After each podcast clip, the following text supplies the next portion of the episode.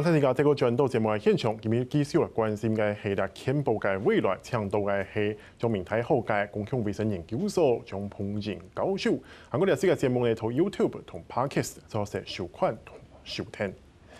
就是当然，您上半场有提到说，就是呃浪费健保浪费，其实它只是一个很小的数额，但容易被放大。如果有说它是一个假议题的话，我这样讲通吗？他呃，你如果从专家的立场，我们当然会同意它是一个假议题的。但是从民众的观感，当然不这样子认同。对，你只要随便在街上哦去问人，那因为我的背景的关系，很多朋友见到我就会跟我讨论鉴宝的议题。第一件事情问的都是浪浪费相关嘛？谁在浪费啊？哦，就谁在浪费嘛？啊，那谁在浪费呢？其实在我当鉴宝总经理，呃，这个二零零二二年的时候，我们就做过一个调查。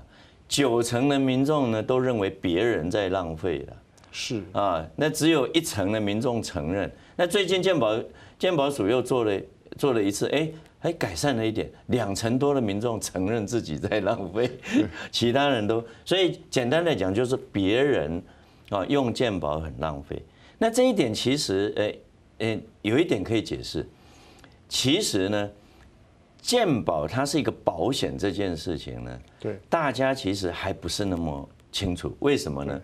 保险的意思就是说出险的人，它有点像社会，大家认为它是社会福利啊。大家因为比较把它看成就是看病是一种福利嘛，哈，啊，就是大家也平常都用健保卡在看病，但是我们知道百分之七十五的费用是用在百分之二十五的人身上，是。这些人就是我们一般讲的急重症嘛。那急重症都是不得已的嘛，你也不想得癌症嘛，你也不想得心脏病、中风啊，然后你要开刀紧急手术啊，像前一阵子不是有一个很红的这个这个这个艺人，这个呃主动脉剥离啊，你当然不想得这一类的病嘛。那这些病是会用到我们绝大部分的医疗费用。那百分之七十五就四分之三的人呢，他其实平常在看的都是小病，是啊，牙科了。啊，感冒、皮肤科啊，皮肤科了，耳鼻喉科了，这些这些，那这些人用的钱是比较少的，所以我们是大部分人在补贴少部分人，所以这些大部分人当然他他的的他的感觉就会说，哎，那我用的没那么多。那健保最大的精神就是它就是一个互助。对，我们今天不是用大多数人的力量呢，其实这些这些重病的人。他绝大部分靠自己的力量是没办法负担的，对，所以有了这一点，你就不难啊啊，不难不难这个理解，就是说啊，原来大家在想的，别人在看，但是他因为他看到的新闻不会去报这个部分，对，所以他的印象里面都以为是很多人啊去逛医院呐啊，然后小病去大医院，他的印象里面都是媒体上这样印象，所以他以为钱都是这样浪费掉，其实不是。绝大部分钱都是急重症的人用掉，而且那些钱是省不下来。他不但省不下来，我们现在健保的给付是太低的。是，我们有一个很有名的中研院院士，叫做魏福全院士，他是全市第一第一哦首屈一指的显微手术专家。他厉害到什么程度？我们有人这个这个因为不幸哦，这个手啊啊啊，就是整个断掌。断掌之后，你就剩下一啊，这就是就是没有这个手，所以你就很难用。但是如果我帮你接一个啊，接一个大拇指呢，对，你的功能会好很多。对，他有办法把你的脚的拇指接到这边来，他这个手术要开两次，一次要到差不多十个小时。在美国，美国给他十万元了。在台湾，台湾健保也给他十万元了，不过台湾给的是台币，美国给的是美金了啊。但是他没有抱怨呢，他只是说他很乐意回来奉献。但是我们的确是把这一些做很复杂的手术啊，那加上健保很会议价，所以我们的药也比别人便宜，很贵的药把它弄比较便宜啊，然后又加上大数据啊。把一些浪费又把它清掉，所以我们是便宜啊！我我我我们台语讲小干不快呢啊！这个我不知道客家话怎么讲啊！我相信客家话应该有有同样的这个这个表达的方式，所以我们是呃把它弄到太便宜，然后又觉得这个是浪费，然后每次讲浪费呢，大家都是觉得别人在浪费，那其实别人在用很多都是该用的，是啊，那所有的小浪费呢，都是我们看到的一些这些现象啊，所以这些现象呢，讲起来故事就很多。那第一名呢，啊，第一名在我当学生的时代，四十年前啊，就叫做老李啊，啊，那这个老李以前是个农民，因为。呃，以前这个农民伯伯啊，他们是看病免费啊，所以才会说，哎，老李今天怎么没有来啊？因为他生病了，所以大家就在笑说，免费医疗造成浪费。后来全民健保之后呢，这个老李呢，就变成你隔壁的 阿伯啊，这些 这些人哦，喜欢逛医院的，或者是侨胞了啊。所以，呃，我书为什么一开始就写老李？就是说，就是在讲这个现象，大家都觉得。有人在滥用健保，所以造成我们的财务不好。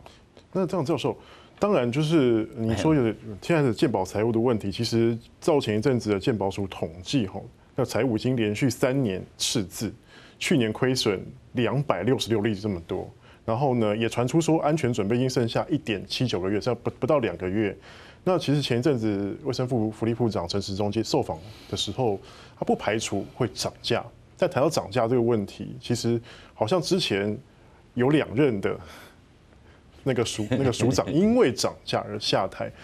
那教授怎么看健保涨价这件事情？所以我们刚刚有讲，就是说啊，它它是两条曲线啊，两条线的斜率不一样的，就是医疗费用的上涨呢啊，这个比较陡嘛啊，所以它它每年，那你要知道医疗费用啊，我们如果用一兆这样比较好。好算了啊，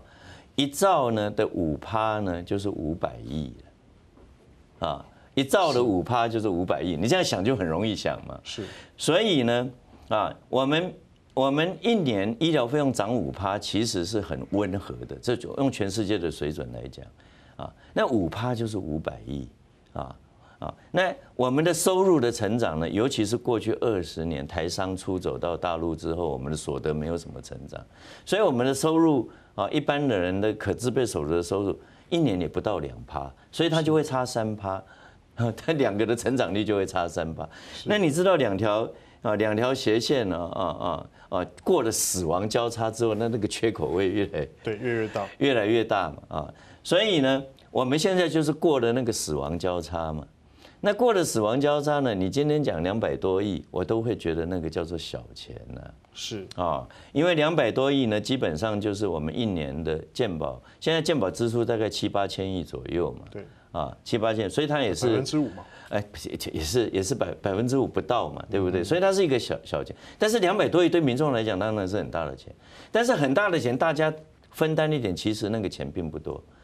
啊，你就是涨个五趴十趴，那个钱都是不多了，因为，因为我们绝大部分的劳工呢，六成的健保费是雇主帮你缴的，是。啊，然后一层是用纳纳税的钱，自己只缴三成了啊，那更不必讲说我们我们那个那个职那个职业工会的工人呢，我们的农民渔民都缴定额的啊，非常便宜的。的这个保费啊啊，所以其实分摊下来是很少，但是集中起来那个数字数字很大。所以你刚刚讲说，哎，这个钱，我看起来很可怕。我说你今天看两百多亿很可怕，你现在什么？我们现在什么事情都不做，到了二零二二年，这个数字就超过一千亿。是一千亿的数字，当然就是开始接近可怕的范围了啊！我们用健保来看，就是几百亿对健保来讲，其实并不是很大的钱，但是一千亿以上，那你几百亿不处理，你一千亿才去处理，那当然越来越难处理啊。那过去啊，第一个调保费的就是我在当健保总经理的时候的署长，就是抗煞。英雄总抗萨总指挥李明亮教授，他当署长的时候，SARS 还没发生呢啊，所以他呢调了保卫双涨嘛，因为第一次健保双涨，那大家那个时候大家健保的支持度也还没有这么高，不过那时候健保支持支持度已经到七成了，在全世界也是不错的。但是虽然当年健保支持度有到七成，一涨价民众还是大反弹啊。不会，不会，不会。那个那个时代有那个时代的背景，那今天当然啊又不太一样。那后来杨志良教授当署长的时候，他不是因为调保费，呃而而而而，他是因为去他去修法修的二代健保，跟这个行政院长的意见不一样，他就把他辞职。但是他那个修法呢，啊，让我们过去十年不需要涨保费，就是我们讲二代健保的补充保费了。是，所以事实上补充保费呢，替过去十年啊，那那么补充了很多钱。所以我们过了十年的好日子呢，现在呢，突然间又要回去想说，哦，那我们的确该调保，大家也不习惯，因为我们太久没涨价了。那这样教授，我想问一下，说，当然除了大家不习惯之外，我们还有什么其他方法可以让健保再撑久一点？哎，我不认为有任何方法可以让健保撑久一点。现在撑久一点，这个要定义了。对，健保其实，嗯。有人他担心他会倒掉的，健保不会倒，为什么健保不会倒？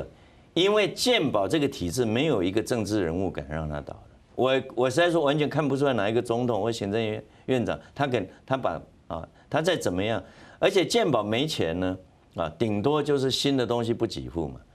所以健保其实已经在衰衰退，对，也就是说我们的保护力越来越差了，对啊。哎，我的好朋友，这个长庚大学的这个卢瑞芬教授，他是健保财务专家。他说，台湾民众平均一个人有三张保单呢。对，啊，就是用这个商业保险来补充。啊，这个当然是，呃，当然绝大部分这些，但是它平均哦，它是人口平均哦，它所以这个是数字是非常惊人的。也就是说，大家其实过去，尤其过去十年来，都在自力救济了。对啊，那那天我新书发表会的时候，这个叶金川教授就是第一任健保总经理，啊，那哎他他就讲说他自己也是买商业保险，他说现在已经没有办法完全靠健保，所以健保的保护力跟十五年前啊我当健保总经理的时候已经不可同日而语。所以二零三零这个这个日期是指健保保护力衰败的那个？哎，二零三零当然我是写一个为了命名了啊，二零三零是。战后婴儿潮这个世代的医师呢，最后一年就是一九六五年退休的那一年了。我用这个数字来跟大家讲说，现在的健保的便宜是战后婴儿潮这一代啊，我啊的医护人员撑起来的。也就是说，他我们这一代就是我的同学了啊啊啊，我的好朋友，这些医界的好朋友，他。已经不跟健保计较，包括像魏福全教授了啊，我另外书上也写许金山教授，那都不跟健保计较这个太低的诊查费啊，低的离谱的诊查费，他已经不计较了，反正反正他已经习惯了了。但是这件事情不可能永远，我们下一代的医生呢是不可能这样子的。十年前呢，荣总附近有一个新的建案啊，荣总有一个医生进去看。那个那个销售人员看到他是样子长得就像医生，他说：“你不必看了，你们医生买不起的。”这个哈，这个现象在这个现象当然呃，现在呃房价这么高，连医生都买买不起。当然有两个原因嘛，房价太高。另外一个原因是因为医生的收入已经没有你想象中那么高，那你你当然不可能啊吸引最好的人才。所以我用这个。二零三零鉴宝的大限是来警告大家说，我们今天不做啊重大的改革，到那个时候就来不及。